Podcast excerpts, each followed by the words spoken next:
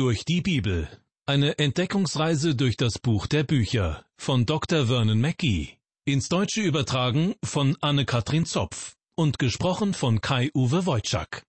Ich begrüße Sie herzlich zu unserer Sendereihe Durch die Bibel, in der es zurzeit um den neutestamentlichen Judasbrief geht. Dieser Brief besteht zwar nur aus einem einzigen Kapitel, aber ich finde schon die beiden ersten Verse enthalten ganz schön viele Informationen über den Absender und die Empfänger und über die theologische Grundhaltung von Judas. Nur zur Erinnerung. Ich gehe davon aus, dass Judas und sein Bruder Jakobus, die beide im ersten Vers genannt werden, Halbbrüder von Jesus sind. Einige Gründe sprechen für diese Annahme, obgleich es im Umfeld der ersten Christen gleich mehrere Männer mit Namen Judas bzw. Jakobus gab. Aber ohnehin geht es Judas in seinem Brief nicht darum, sein Verwandtschaftsverhältnis zu Jesus zu betonen. Mit keinem Wort geht er darauf ein, sondern wichtig ist ihm, wie er sagt, ein Knecht Jesu Christi zu sein, ein Mensch, der mit Haut und Haaren seinem Herrn dienen will. Nachdem es in den Versen 1 und 2 des Judasbriefes um den Absender und die Empfänger des Briefes geht, wird nun in Vers 3 das Thema angesprochen. Einmal das Thema, zu dem sich Judas eigentlich äußern wollte, und dann das Thema, zu dem er sich äußern wird. Judas schreibt, Ihr Lieben, nachdem ich ernstlich vorhatte, euch zu schreiben von unser aller Heil, hielt ich's für nötig, euch in meinem Brief zu ermahnen, dass ihr für den Glauben kämpft, der ein für allemal den Heiligen überliefert ist. Ihr Lieben, so lautet die Anrede, die Judas verwendet. Damit meint er Menschen, die von Gott geliebt sind, also Gottes geliebte Kinder. In Vers 1 war davon bereits die Rede. Was Judas zu sagen hat, ist sehr klar, und zum Teil wird er nicht davor zurückschrecken, scharfe Worte zu wählen. Darum ist es ihm wichtig, den Lesern vorneweg zu versichern, ihr seid von Gott geliebt. Judas wollte, wie es in Vers 3 heißt, von unser aller Heil schreiben. In anderen Bibelübersetzungen ist vom gemeinsamen Heil die Rede. Und dieses Wort gemeinsam ist eine Übersetzung des griechischen Wortes koines. Vielleicht wissen Sie, dass das Neue Testament nicht in klassischem Griechisch geschrieben wurde, sondern in Koine-Griechisch, der damaligen Alltagssprache. Das bedeutet, dass es jeder verstehen konnte, egal wie gebildet jemand war. In Vers 3 sagt Judas nun also, er wolle vom gemeinsamen Heil schreiben. Das könnte ein Wortspiel sein, mit dem er andeuten wollte, dass er alle Menschen im gesamten römischen Reich mit einbinden möchte. Ganz sicher geht dieses Heil nicht nur einen Menschen an. Es ist das gemeinsame Heil, das Judas mit den Empfängern seines Briefes verbindet. Sie gehören zur großen Familie Gottes. Sie sind gerettet. Sie stehen gemeinsam in diesem Heil. Sie stehen gemeinsam in der christlichen Lehre. Deshalb war es der Wunsch von Judas, etwas über dieses gemeinsame Heil zu schreiben. Wahrscheinlich sollte es um einen bestimmten Aspekt des Heils gehen, vielleicht um die Erlösung, vielleicht um die Person Jesu Christi oder um die Heiligung. Es hätte da viele Möglichkeiten gegeben. Aber er schrieb dann doch nicht darüber, weil er sich genötigt sah, wie er betont, euch in meinem Brief zu ermahnen, dass ihr für den Glauben kämpft, der ein für allemal den Heiligen überliefert ist. Liebe Hörer, es ist offensichtlich, dass der Heilige Geist Judas davon abgehalten hat, allgemein über den Glauben zu schreiben. Judas sollte die Gemeinden vor den Irrlehren und Sekten warnen, die schon damals Christen vom Glauben abbringen wollten. Ihr Ziel war der Abfall vom Glauben. Abfall vom Glauben. Das bedeutete, dass jemand die Lehre der Apostel verließ. Damals sind die Irrlehren wie eine erste winzige Wolke am blauen Himmel aufgetaucht. Heute haben sie die Kraft eines Wirbelsturms, der ganze Landstriche verwüstet. Judas schreibt über den Abfall vom Glauben, der noch kommen wird. Wir heute können leicht erkennen, dass vieles von dem, was für Judas noch in der Zukunft lag, inzwischen eingetreten ist. Der Abfall vom Glauben liegt für uns nicht mehr nur in der Zukunft. Er ist Gegenwart. Und deshalb ist dieser Brief für uns besonders aktuell. Judas hielt es für nötig, in diesem Brief zu ermahnen. Das Wort nötig spricht von einem gewissen Drang, unter dem sich Judas sah. Es ist ein Drang, wie ihn zum Beispiel auch die Propheten kannten. Auch Jesus selbst sah sich oft unter diesem Drang. Er musste reden und tun, was Gott ihm auftrug. Das ist eine Notwendigkeit, die der Geist Gottes deutlich macht. Es ist sozusagen ein göttliches Muss, dem sich jeder fügt, der Gott von ganzem Herzen dient. So auch Judas. Im Grunde schreibt er, ich war schon dabei, etwas über die wunderbaren Lehren der Apostel zu schreiben. Aber dann wurde diese Notwendigkeit auf mich gelegt, euch zu ermahnen, dass ihr ernsthaft für den Glauben kämpft. Wir sollen also kämpfen. Manche Ausleger meinen, wir sollten auf den Knien kämpfen, also im Gebet. Ich konnte das aus dem Text noch nie herauslesen, aber sie meinen wohl, man sollte kämpfen, ohne dass es allzu kriegerisch wird. Alles soll so schön friedlich bleiben. Ich wünschte mir auch, ich könnte für die Basis des Glaubens kämpfen, ohne als Fundamentalist in die Ecke der Fanatiker gestellt zu werden. Aber ohne Leidenschaft und ohne Kampfgeist geht es wohl trotzdem nicht. Der Apostel Paulus hat es einmal so ausgedrückt. Ein Knecht des Herrn aber soll nicht streitsüchtig sein, sondern freundlich gegen jedermann im Lehren geschickt, der Böses ertragen kann und mit Sanftmut die Widerspenstigen zurückweist, ob ihnen Gott vielleicht Buße gebe, die Wahrheit zu erkennen und wieder nüchtern zu werden, aus der Verstrickung des Teufels, von dem sie gefangen sind, zu tun seinen Willen. In dem Wort für kämpfen, das Judas verwendet, steckt auch Schmerz. Das griechische Wort, das hier verwendet wird, steckt zum Beispiel auch in dem englischen Begriff Agony, der einen tiefen Schmerz beschreibt.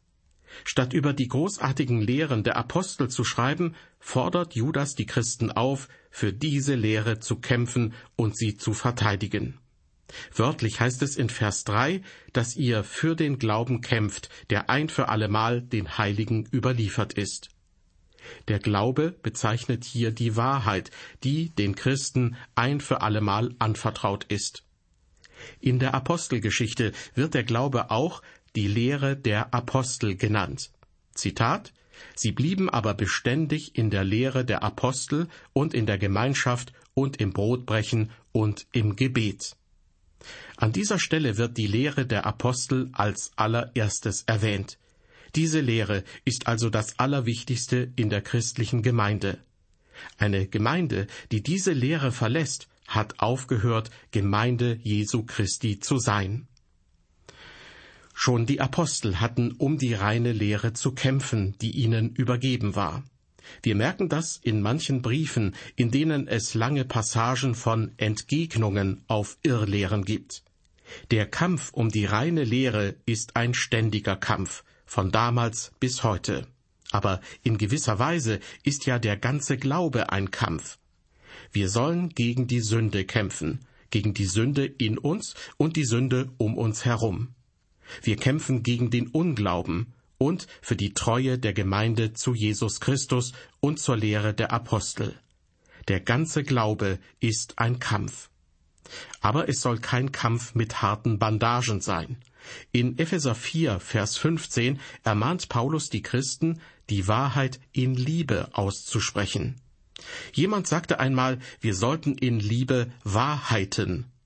Wenn wir die Wahrheit aussprechen, dann sollen wir das in Liebe tun. Denn wenn wir die Wahrheit nicht in Liebe sagen, dann müssen wir uns fragen lassen, ob wir wirklich die Wahrheit sagen. Außerdem sollen wir bereit sein, Rede und Antwort zu stehen, wenn wir gefragt werden. Und das in Demut und Ehrfurcht. Ein Christ sollte nicht leicht reizbar sein und gleich in die Luft gehen, wenn jemand eine andere Meinung hat. An dieser Stelle möchte ich Vers 3 gerne einmal nach der Übersetzung der Wuppertaler Studienbibel zitieren. Dort heißt es, Geliebte, indem ich allen Eifer daran wende, euch zu schreiben, betreffs unseres gemeinsamen Heils, empfing ich die Notwendigkeit, euch zu schreiben und euch zu ermahnen, für den Glauben zu kämpfen, der ein für allemal den Heiligen übergeben worden ist. Dieses Wort ermahnen geht im Griechischen auf dasselbe Wort zurück, mit dem Jesus den Heiligen Geist bezeichnet, Parakletos. Das wird bei Luther oft mit Tröster übersetzt. Aber Judas geht es vor allem um die Mahnung vom Heiligen Geist her. Eine Mahnung, die deutlich zeigt, wo Sünde ist und wie man gerettet werden kann. Eine Mahnung, die sagt, dass jeder verdammt wird, der nicht umkehrt. Und genau das ist ja das Wirken des Heiligen Geistes. Er macht uns deutlich, dass wir sündig sind und die Rettung durch Jesus nötig haben. In unserem Bibeltext erreichen wir jetzt Vers 4. Judas nennt den Grund dafür, warum wir für den Glauben kämpfen sollen. Bei seinen Mitchristen ist etwas passiert und Judas schlägt Alarm. Er schreibt, denn es haben sich einige Menschen eingeschlichen, über die schon längst das Urteil geschrieben ist. Gottlose sind sie, missbrauchen die Gnade unseres Gottes für ihre Ausschweifung und verleugnen unseren alleinigen Herrscher und Herrn Jesus Christus. Dieser Vers beginnt mit dem Satz, denn es haben sich einige Menschen eingeschlichen, über die schon längst das Urteil geschrieben ist. Im griechischen Bibeltext steht eigentlich nur, dass vorher etwas geschrieben wurde. Das könnte bedeuten, dass Judas schlicht auf andere Autoren verweist, die bereits etwas über Irrlehren geschrieben haben. Der inhaltliche Zusammenhang legt aber nahe, dass die Deutung in der Lutherbibel durchaus richtig ist, dass diese Menschen schon lange zum Gericht aufgeschrieben sind. Das heißt, Gott weiß schon lange, was sie tun werden, und sie werden ihre Strafe erhalten. Das sagt Judas hier zum Trost der Gemeinde. Wir kennen eher die bildhafte Aussage, dass die Namen der Christen im Himmel geschrieben sind. Mehrmals wird in der Bibel vom Buch des Lebens berichtet, in dem die Namen von denjenigen aufgeschrieben sind, die das ewige Leben haben. Hier im Judasbrief ist sicherlich nicht gemeint, dass es auch ein Buch gibt, in dem alle aufgeschrieben sind, die nie glauben werden und verloren gehen. Aber von Anfang an steht fest, dass alle diejenigen gerichtet werden, die gegen Gottes Willen handeln. Und das trifft auch auf die Irrlehrer zu. Es haben sich einige Menschen eingeschlichen, schreibt Judas. Wenn jemand sich einschleicht, tut er das heimlich. Er bemüht sich nach Kräften, nicht entdeckt zu werden. Übersetzt man den griechischen Begriff für eingeschlichen wörtlich, könnte man sagen, die Menschen sind nebenbei hineingekommen, vielleicht durch eine Nebentür oder eben durch die berühmte Hintertür. Und so sind auch die Irrlehrer in die christlichen Gemeinden gekommen, ganz leise und erst einmal unbemerkt, wie durch die Hintertür. Im Laufe der Jahrzehnte habe ich beobachtet, wie manche Gemeinde und auch manche Kirche immer mehr vom überlieferten Glauben abgewichen ist. Als ich mich auf mein Theologiestudium vorbereitete, lernte ich Theologen kennen, die praktisch jeden Satz des Glaubensbekenntnisses ablehnten. Das war für mich eine ganz neue Welt. Und während des Theologiestudiums hatte ich mit noch mehr liberalen Theologen zu tun. Es ist tatsächlich so, Irrlehrer können einen ganzen Gemeindeverbund oder eine ganze Kirche übernehmen. Sie kommen sozusagen durch die Hintertür. Zu Anfang sagen sie das eine und glauben heimlich das andere. Sie kommen nicht durch die Eingangstür, das heißt, sie sagen nicht von Anfang an, was sie wirklich glauben. Sie legen ihre Lehrmeinung nicht ehrlich dar. Viele gute ehrenamtliche Mitarbeiter sind von solchen Theologen schon betrogen worden. Manche sind sogar vom Glauben abgefallen. Deswegen warnt uns die Bibel vor ihnen. Paulus schreibt zum Beispiel an die Gemeinde in Korinth, solche sind falsche Apostel, betrügerische Arbeiter und verstellen sich als Apostel Christi. Und das ist auch kein Wunder, denn er selbst, der Satan, verstellt sich als Engel des Lichts. Darum ist es nichts Großes, wenn sich auch seine Diener verstellen als Diener der Gerechtigkeit, deren Ende wird sein nach ihren Werken. Interessant ist, dass Paulus hier davon spricht, dass sie sich verstellen. Übersetzt man das entsprechende Wort aus dem Griechischen ganz wörtlich, dann bedeutet das, jemand handelt anders, als er es normalerweise tut oder als er wirklich glaubt, indem er äußerlich ein anderes Verhalten an den Tag legt. Das ist eine Methode vom Satan. Er wird als Vater der Lüge bezeichnet, und solche Verstellung ist tatgewordene Lüge. Ich habe im Laufe der Jahre beobachtet, wie mindestens zwölf namhafte Gemeinden durch diese Methode in die Hände der liberalen Theologie gefallen sind. Das ist der schlimmste Betrug auf der Welt. Ich möchte als Beispiel von einer dieser Gemeinden berichten. Ich sage nicht, wo sich diese Gemeinde befindet. Vermutlich kennen Sie in Ihrer Nähe eine ganz ähnliche Gemeinde. In dieser Gemeinde wurde einmal das Wort Gottes wahrhaftig gepredigt.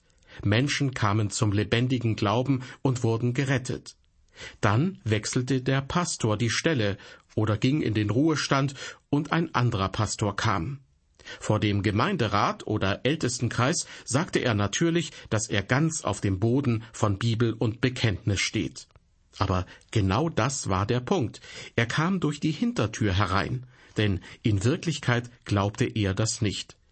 Er gab aber am Anfang noch vor, das alles zu glauben und fest im Glauben zu stehen. Und seine Vorstellungspredigt klang auch so, als würde er das alles glauben. Vielleicht hatte er bei Spurgeon, Luther oder Zinzendorf etwas abgekupfert. Die Gemeinde jedenfalls dachte, dieser Mann wäre schon in Ordnung.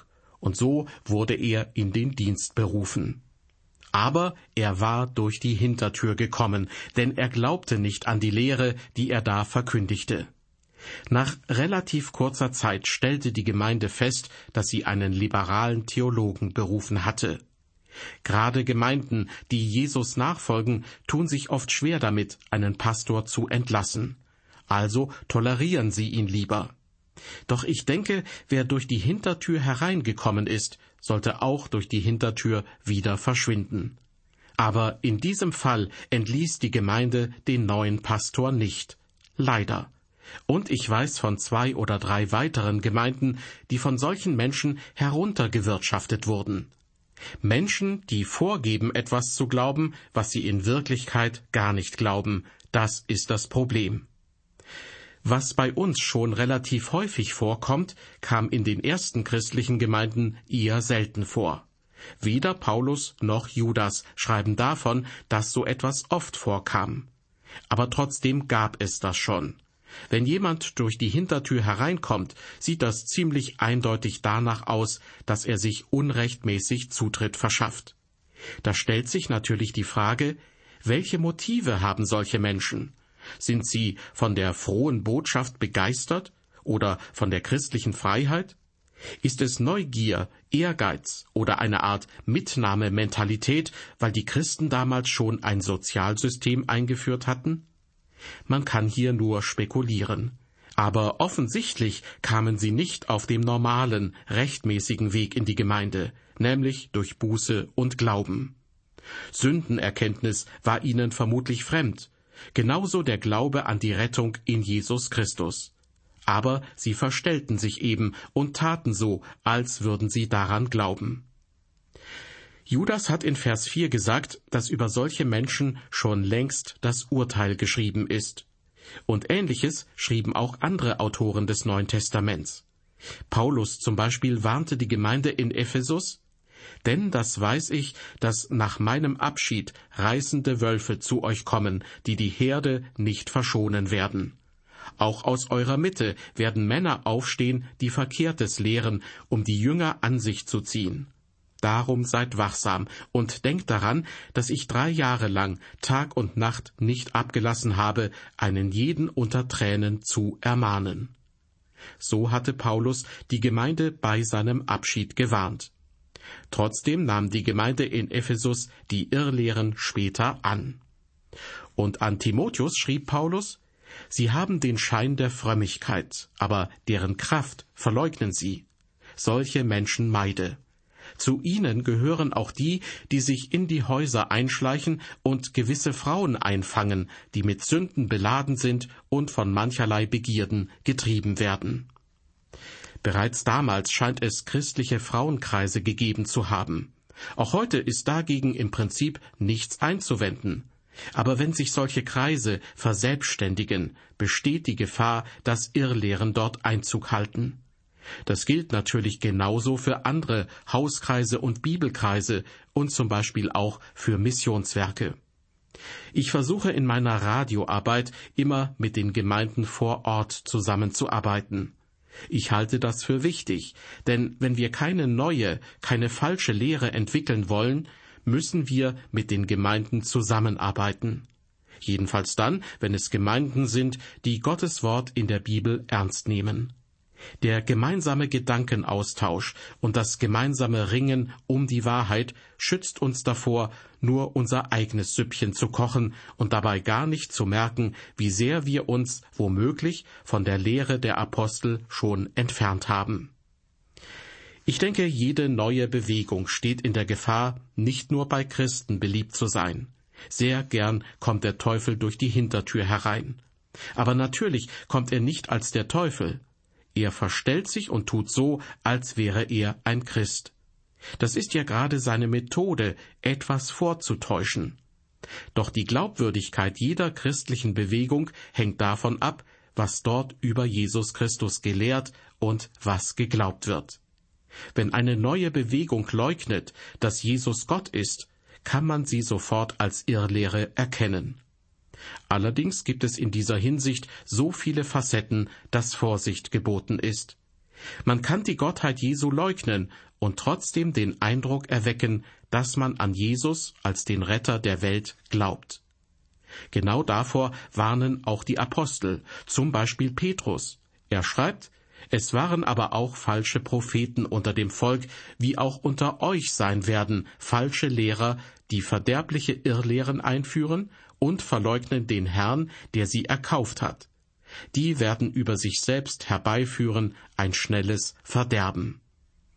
Und der Apostel Paulus schreibt an die Galater, es hatten sich einige falsche Brüder mit eingedrängt und nebeneingeschlichen, um unsere Freiheit auszukundschaften, die wir in Christus Jesus haben, und uns zu knechten.